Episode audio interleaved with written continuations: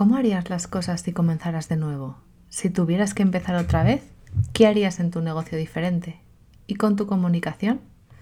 Este episodio surge inspirado por el apagón del imperio Zuckerberg del último 4 de octubre, donde Instagram, Facebook y WhatsApp se cayeron a nivel mundial durante unas horas. Bienvenido a ¿Qué porras estoy haciendo?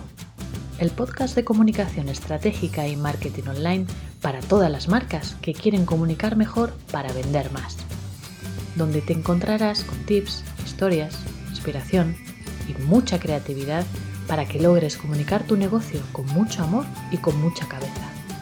¿Estás preparado? Aquí comienza ¿Qué porras estoy haciendo? con María Salto. El 9 de noviembre de 1965, un gran apagón eléctrico dejó a ocho estados de la costa este norteamericana paralizados durante 13 horas, con más de 35 millones de personas a oscuras. Por primera vez en su historia, Estados Unidos experimentaba un gigantesco apagón eléctrico que afectaría también a dos estados de Canadá. ¿Te imaginas? Sin nevera, televisión, mm, los que la tuvieran en, en esa época y cientos de personas atrapadas en ascensores y miles en trenes.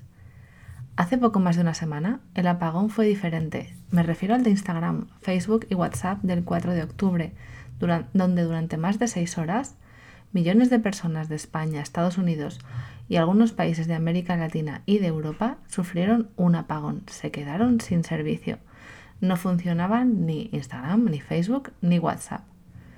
Obviamente, los dos tipos de apagones son muy diferentes, pero este segundo se vivió en tiempo real y con algo de sorna en Twitter. Lo más curioso de todo para mí es que no fui consciente del alcance del apagón hasta que no me empezaron a llegar emails de otras emprendedoras que me avisaban de lo que estaba ocurriendo, agradecían no depender solo de Instagram, Facebook o WhatsApp para su negocio, ya que podían comunicarse conmigo, su cliente ideal, por email o Telegram. Incluso una de las expertas americanas en marketing digital que más me gustan ha montado una campaña de Publi de la que obvio soy su target, en la que cuenta cómo aprovechó la ocasión para hacer una campaña mega segmentada de un producto suyo por email durante ese apagón y ganar 17 mil dólares en esas horas. En este episodio no te voy a hablar de si me gustan este tipo de campañas o no pero sí que es cierto que me hizo pensar en un post de Instagram, no es mío, ¿vale? Que leí hace unos meses en el que preguntaban qué porras haríamos si no existiese Instagram, qué soluciones se nos ocurrían. Esto, junto con una reflexión de James Wedmore en la que decía que nunca volvemos a empezar de cero, de todo esto surge el episodio de hoy. Así que solté esta pregunta en mis stories de Instagram, si no lo haces puedes seguirme en arroba salto en digital, sobre ¿Qué harías diferente en tu comunicación si empezases otra vez? Así que de esto va el episodio de hoy. Bienvenido y bienvenida al episodio 74 de ¿Qué porras estoy haciendo? El podcast de comunicación estratégica para marcas y negocios. Hoy hablaremos de empezar desde cero. ¿O no? Así que, ¿qué harías tú si empezases ahora? ¿En qué centrarías tu comunicación y negocios si volvieras a empezar? Teniendo en cuenta que si algo pasase con nuestros negocios o quisiéramos dar un cambio de 180 grados y comenzar en otro sector, a otro público, con otro producto, obvio, nunca empezamos de cero. Y esa es mi respuesta a la pregunta. No empezamos de cero, porque ya tenemos acumulada la experiencia y los conocimientos de todo este tiempo que llevamos emprendiendo. Esto es lo que me gustó de la reflexión de James Wedmore, que puso en valor que todo lo que hemos experimentado, vivido, leído, aprendido, probado, incluso lo que consideramos nuestros errores o equivocaciones, todo suma a lo que somos ahora. Por eso no comenzamos de cero. Así que vuelvo a repetir mi pregunta. Si comenzaras ahora tu negocio u otro diferente, ¿por dónde empezarías? ¿Qué harías diferente? Quiero compartirte las respuestas que recibí en Instagram y luego os comparto mis reflexiones. La primera de las respuestas es de arroba brainfitmama, que dice que se centraría mucho más en trabajar el SEO de su web en vez de estar tan pendiente de las redes. Ya está volcando mucho de, sus carruseles en artículos de su blog y la visibilidad es mayor que aquí. Se refiere a Instagram. Arroba marian.amiguetti habla de diversificar canales y trabajar bien el cliente ideal desde el principio.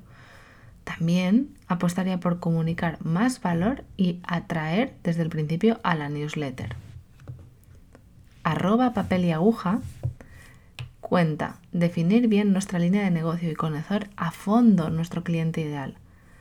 Cuentan que cuando empezaron cometieron el, error, de querer contentar a todo el mundo, que eran una tienda de barrio y, y las pedían de todo, y que al final acabaron abarcando cosas que no se alineaban al 100% con ellas. Eso cuentan que las ha lastrado bastante, pero que ahora que están solo online y que no tienen a toda la gente que pasa por la puerta dando su opinión sobre su negocio, que lo tienen más claro y están enderezando el camino. Arroba Janet en violeta dice que su, su respuesta es definir con quién quiero trabajar y tomarme muchos más cafés con esas personas. Y ahora vienen mis conclusiones. ¿Qué quiere decir todo esto? ¿Qué conclusiones saco? Aquí van. Que si queremos tener un negocio con una comunicación que funcione, tenemos que conocer muy bien a nuestro cliente ideal. Y con cliente ideal no me refiero a la persona que queremos que nos compre, sino cómo es realmente y qué necesita de verdad de nosotros la persona a la que podemos ayudar.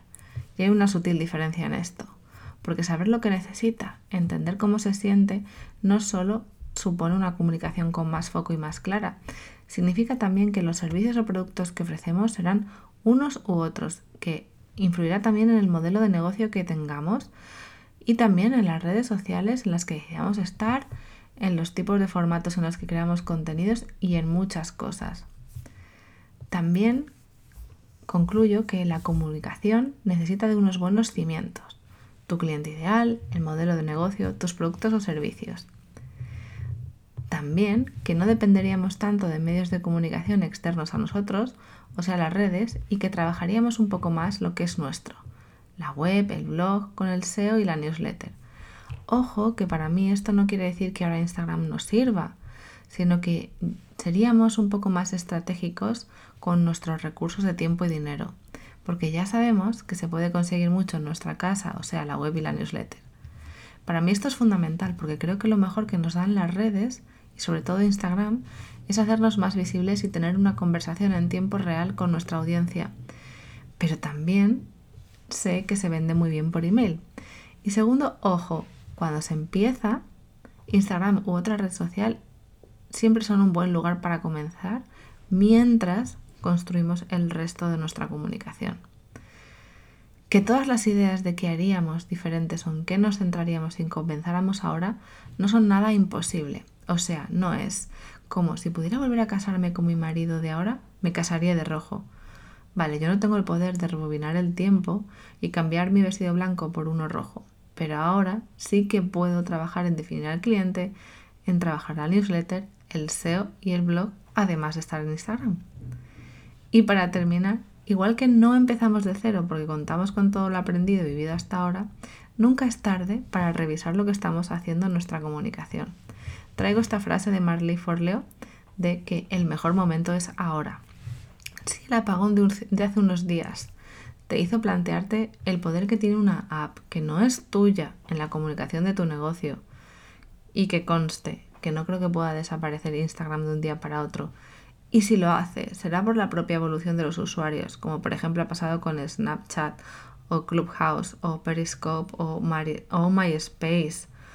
Todas aplicaciones súper populares y que tuvieron su momento de gloria, pero que ya no.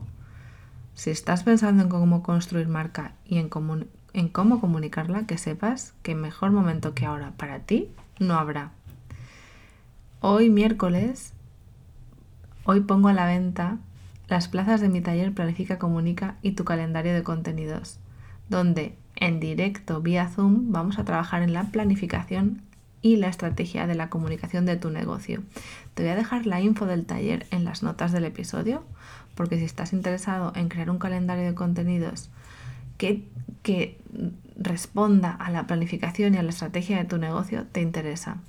He planteado este taller eh, para darlo en dos días. El primero de ellos para contarte qué necesitas para tener una comunicación estratégica, qué necesitas para planificar y cómo plasmar esa planificación en tu calendario de contenidos. Y el segundo día para revisar ese calendario de contenidos, o sea, tu calendario en grupo, donde además vas a recibir mi input y las ideas de publicaciones para que te lleves tu calendario con esos posts y publicaciones listas. Esta primera edición tiene un precio de lanzamiento genial, así que si te agobia lo de qué porras publico hoy y mañana y pasado, este es tu taller. Como te he dicho, la info la vas a tener en las notas del episodio.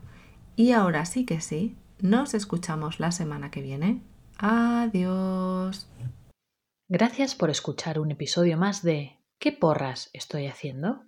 Suscríbete para no perderte ningún episodio encuentra Salto en Digital en www.saltoendigital.com o en Instagram arroba saltoendigital.